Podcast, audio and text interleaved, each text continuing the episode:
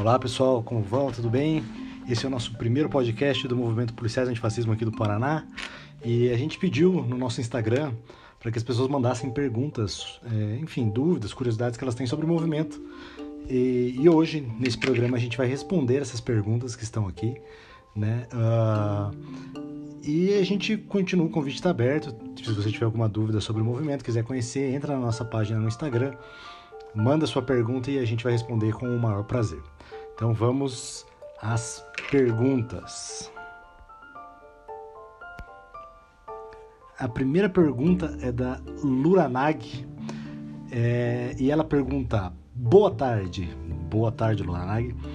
Quero saber quando e onde surgiu o movimento. Então vamos lá. O, o movimento por ser antifascismo ele deriva de um, de um movimento chamado é, ele, o, o, nome em inglês seria mais ou menos como é, policiais contra a proibição. Né? Era um movimento que ele, ele trabalhava muito mais na questão de legalização, principalmente da maconha. Né? É, é um movimento que ele tinha bastante contato na região é, sudeste e na região norte é, do Brasil. E, e, esse movimento acabou perdendo um pouco de força porque ele tinha uma conexão com os Estados Unidos. E como lá a legalização avançou e aqui não, lá as pautas mudaram um pouco, né? Então esse movimento acabou é, divergindo dessas pautas. E aqui no, no Brasil, é, como o movimento perdeu esse contato, um grupo de policiais resolveu mudar uh, a, a linha né, desse movimento e, e, deixar ele um movimento mais aberto, já que a questão no Brasil, né, enfim, nos Estados Unidos também não não tá aquelas maravilhas, né, mas no Brasil a gente tem uma situação bastante grave quando a gente fala de segurança pública, então eles quiseram expandir é, o movimento para que fosse um movimento que coubesse mais pautas além da, da questão né, de, de regulamentação, legalização e etc. E aí surgiu o movimento policiais antifascismo. Então ele começou como uma derivação desse movimento dos policiais contra a proibição, e ele ganhou vida própria, ganhou muita força nos últimos anos, né, principalmente é, depois né, que movimentos autoritários, linhas autoritárias de política é, também começaram a ganhar força né, e, e, se apoiaram bastante nas polícias. Então o movimento acabou sendo um movimento que uh, é, teve bastante apelo popular. Então foi assim que surgiu o movimento.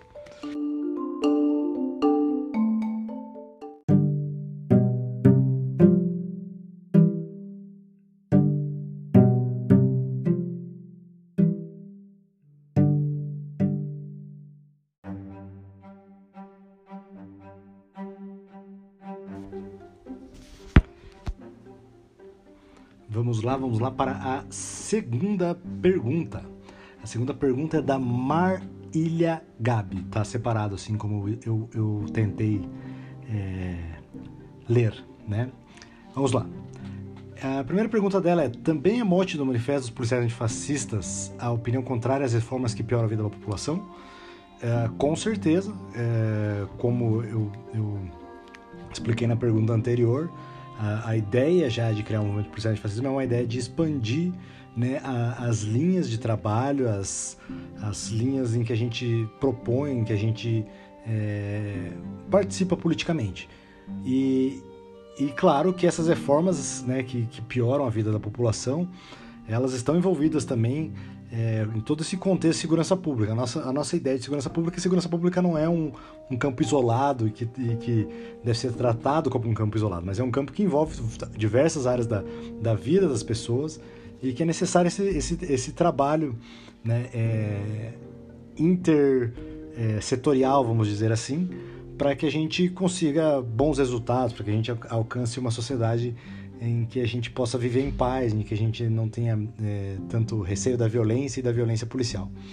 Então, a, é, a gente já participou de diversas manifestações, né, tanto com notas como participando presencialmente. Né? Eu, por exemplo, participei da, das, dos protestos contra a reforma da Previdência na época do, do governo Temer. E, enfim, esse é um, é um mote sim do movimento, é uma ideia que a gente leva para frente a, Marília Gabi também ela faz outras perguntas aqui, né, na mesma, no mesmo post. É, diante disso, como se relacionam os cortes de gastos, a dívida social e a repressão policial? Então, como eu falei, a gente é bem ativo nessas áreas, a gente geralmente debate bastante esses, esses temas. Se você colocar policiais antifascismo no, no YouTube, por exemplo, você vai ver que tem policiais do movimento falando de, de todos esses temas, né?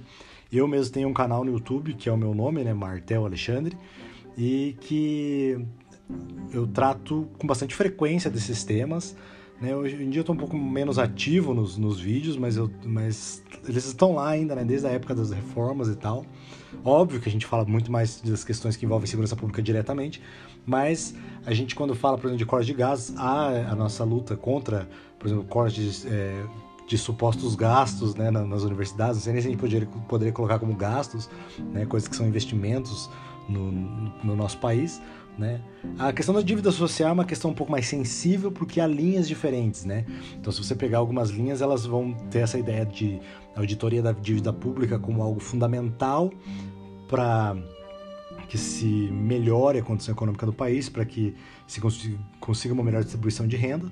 E há algumas linhas que divergem um pouco, mas que estão à esquerda, porque são linhas que afirmam que a, a dívida é muito clara, né? a especulação é muito clara no Brasil. Então, você não precisa de uma auditoria para descobrir isso.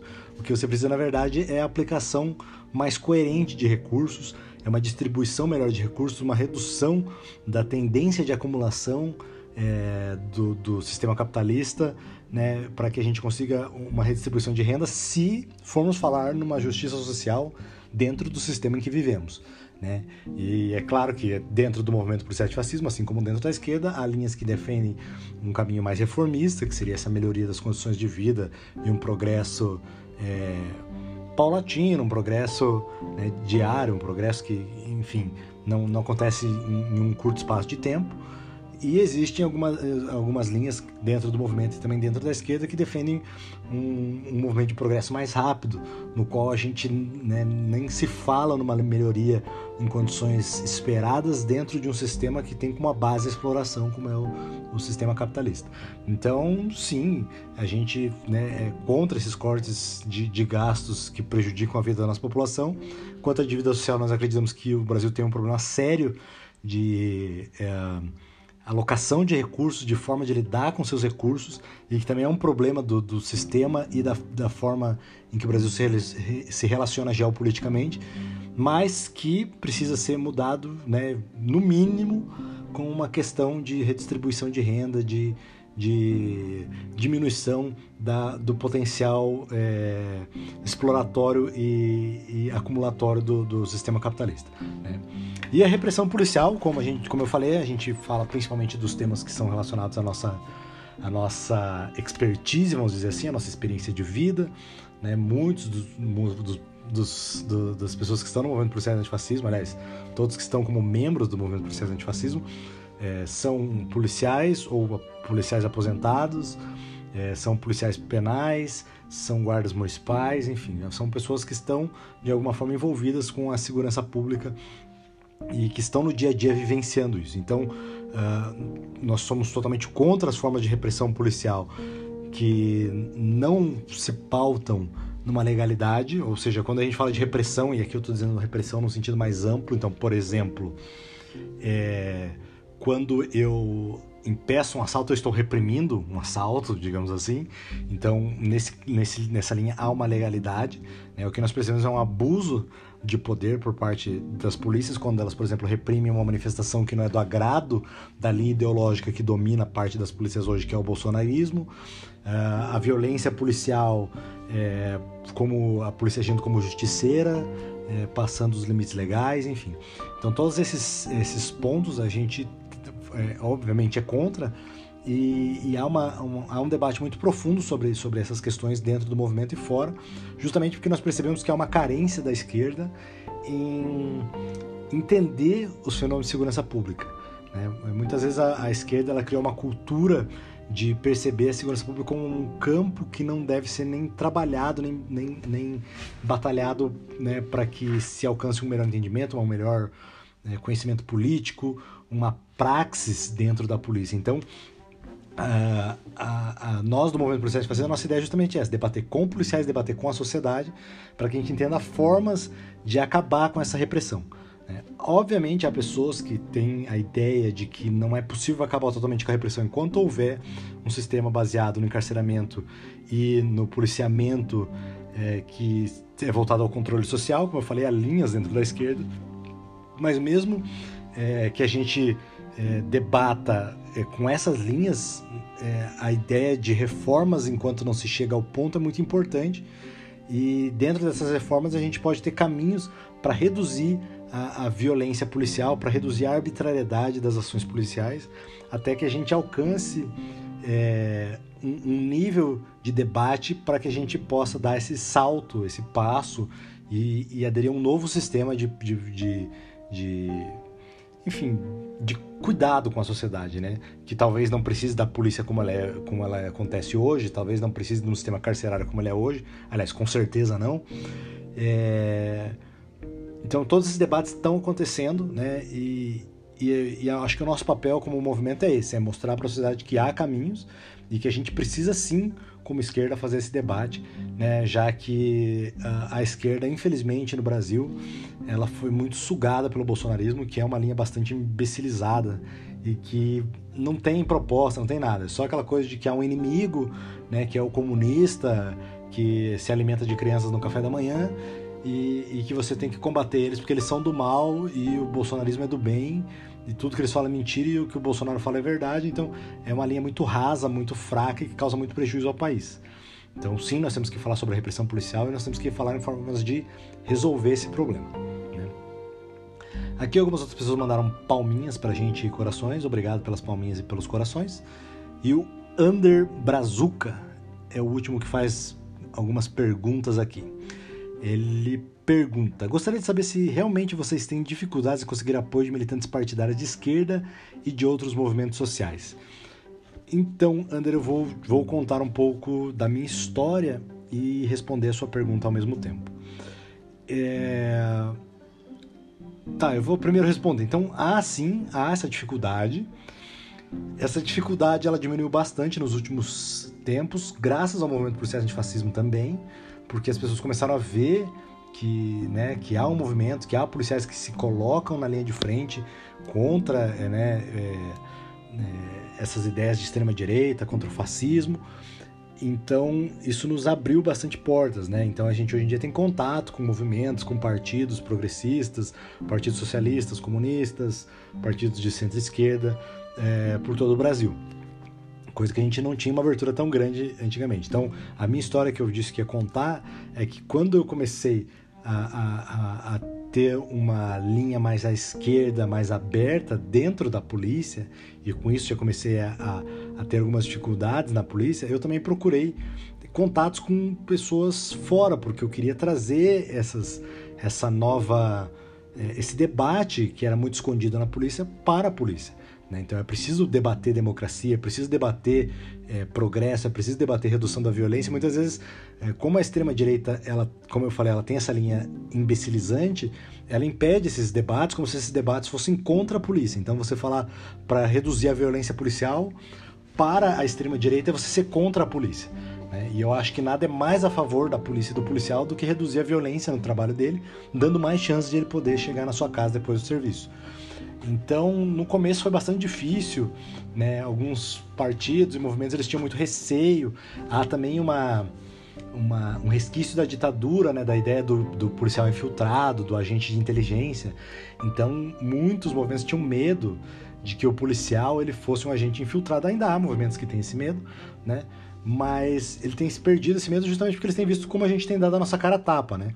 Eu sou um policial, aliás, eu sou um policial militar aposentado eu tenho 30 anos de idade, estou aposentado porque realmente eu botei a minha cara tapa, né? É, enfim, paguei um preço, hoje eu recebo um terço do que eu recebia de salário e tal. Então essas coisas acabam mostrando, sendo um símbolo para as pessoas para ver que realmente a gente está disposto a lutar por um Brasil melhor, por um mundo melhor, por um, uma polícia é, mais humanitária, né? E discutir a questão de que se é necessário polícia ou não, qual é a forma de, de policiamento e se é, é necessário alguma forma de policiamento, quais os limites da, da do, do, do, policiamento e da, das funções da polícia, né? Eu gosto muito de uma fala do Orlando Zacconi, que é um dos nossos membros, né? E que ele fala que a polícia não é para restringir direitos, né? Não é a função da polícia não é essa, não é, não é fiscalizar, né? É no sentido de ficar é, arranjando algo para proibir, mas é garantir direitos, é garantir que você tenha seus direitos, né? E a minha linha, pessoalmente, no momento, eu ainda não consigo vislumbrar uma sociedade sem polícia e sem sistema carcerário, como há algumas pessoas que já têm uma visão nessa linha e que estão no movimento. É, mas eu vislumbro que nós temos um exagero de funções de polícia e, e, uma, e um claro é, direcionamento da polícia para o controle social, através principalmente da manipulação da, da, da, e da mentira mesmo, né? De contar a história da carochinha para os policiais, de que existem os inimigos da polícia que ele precisa combater. É, e então eu acredito que o que a gente precisa é reduzir as funções da polícia para que realmente ela seja uma garantidora de direitos e não alguém que se mete em tudo na vida das pessoas para como uma forma de ter sempre algo para exercer controle social. E quando se fala de, do sistema carcerário, a minha visão pessoal é de que a gente precisa reduzir drasticamente o sistema carcerário. Eu sou a favor de um reducionismo penal, ou seja, que a gente tenha menos crimes com, com pena de cárcere e que sejam reduzidos a, a, ao mínimo possível, porque eu acredito que um, uma, uma, uma prisão que já esteja é, sem lotação máxima, em que a gente consiga trabalhar menos crimes nessa linha, é, reduzindo a influência disso na nossa vida, já, já causa um impacto muito grande para o benefício da sociedade. Né? É, eu acredito que a pena de prisão ela deve ser usada de uma maneira muito mais reduzida do que ela é hoje em dia. Né? E, e, e principalmente do jeito é, é, preconceituoso que é usado hoje em dia, do jeito político que é usado hoje em dia, né, que prende pobres e pretos e que não prende é, ricos, né? Esses dias até saiu o escândalo aí da, da Covaxin e estava envolvido um deputado e ele falou que se colocava à disposição para tirar qualquer dúvida, né? E um rapaz mandou um post para ele, enfim, tirando o sarro dele, dizendo qual é o tamanho do seu tornozelo, ou seja, se prepare para ter uma tornozeleira eletrônica. E o que isso quer dizer? Isso quer dizer que para o deputado, mesmo ele cometendo um crime, né, se for confirmado, absurdo que causou a morte de milhares de pessoas, a pena dele será no máximo uma tornozeleira eletrônica. Então, essa desproporção é um claro uso político do sistema carcerário que é usado justamente para controlar as populações mais pobres, né? colocar essas pessoas num ciclo no qual elas sirvam de mão de obra quando necessária. Quando esse estoque está muito alto, prende-se esse, esse, esse, esse estoque e quem sabe no futuro a gente ainda chegue, né? Aliás, já tem no Brasil, mas não, não no nível que é o nível americano, né? Que é o uso é, da mão de obra do, do, do, preso né? e da prisão como um, sistema de lucro. E aí um incentivo maior ainda ao aumento da população carcerária. É, mas, né, fomos bem longe aí, divagando, mas respondendo sua pergunta, há uma dificuldade, ela diminuiu bastante. Ela diminuiu bastante também porque o, o momento do Brasil é um momento desesperador, então quem se posiciona paga um preço quando você tem um governo que tem uma tendência fascista muito clara, né? Então, por exemplo, você dizer que você era contra o PT na época que o PT era, era, era o partido que estava no poder, ou você dizer que era contra o Fernando Henrique na época que o Fernando Henrique estava no poder, isso não fazia com que você tivesse o risco de perder o seu emprego, ou que você tivesse o risco de, né, enfim, ser perseguido por um sistema de inteligência, né? Nada disso acontecia. Agora, num governo com tendências fascistas como esse, você se posicionar tem um alto preço, principalmente sendo policial. Então, eu acho que isso acabou servindo como uma prova de fogo para as pessoas que ainda tinham alguma dúvida sobre a seriedade das pessoas que estão dentro do movimento. Claro que, como qualquer movimento, nós temos diversos membros, né? Ainda não aconteceu nenhum caso que eu saiba grave, mas talvez aconteça no futuro de algum membro que não tem né, uma conexão realmente é, ideológica, uma, uma conexão séria com as ideias do movimento. É, mas o movimento no geral é um movimento realmente muito sério que tem realmente dado a cara a tapa aí para que a gente consiga ter um mundo melhor. Bom, pessoal, essas são as perguntas, né? Esse é o nosso primeiro é, episódio, a nossa primeira gravação desse podcast. É, em breve a gente vai chegar com novos, novos vídeos, novos áudios, né? Na verdade. E você pode nos acompanhar pelas páginas do Instagram, você pode também procurar nossos vídeos no YouTube. E aqui a gente vai ter alguns programas, né? Um programa nosso a gente vai trazer pessoas para entrevistar e para debater os mais diversos temas, né, sobre o nosso querido país e o nosso querido planeta, quem sabe uh, o nosso sistema solar e galáxia. E também nós vamos ter um outro programa que a princípio já vamos estrear aí essa semana, que se chama e vai se chamar O mínimo que você precisa saber para não ser um policial idiota, né? Já que o querido Olavo de Carvalho, que é o guru da direita, o guru da extrema direita, né, o livro de cabeceira do nosso atual presidente, é, ele fez um livro dizendo que o livro dele teria tudo que você, o mínimo que você precisa saber para não ser um idiota. E o pessoal leu e continua sendo, então a gente vai fazer esse podcast né, para ajudar para que a gente não tenha policiais idiotas, né, para que a gente tenha um debate coerente. Né? A nossa ideia é que você pode pensar dentro do sistema democrático de maneiras muito diferentes, mas é muito ruim debater com pessoas idiotas, né, pessoas que realmente é, deliram, né, como aquela ideia de que há um golpe comunista iminente, que há um comunista dormindo embaixo da sua cama e a qualquer, qualquer momento ele vai sair debaixo da sua cama e vai dar um golpe comunista. E a única coisa que impede ele é o Bolsonaro com aquela flexão de cabeça que ele faz muito bem. Então, é, é isso, pessoal. Espero que vocês tenham gostado. A gente vai se aprimorando, vai ficando melhor a cada dia. Né? E contem, é, tenham paciência com a gente nesse começo. Contem com a gente e também a gente espera contar com o apoio de vocês aí. Muito obrigado e até mais.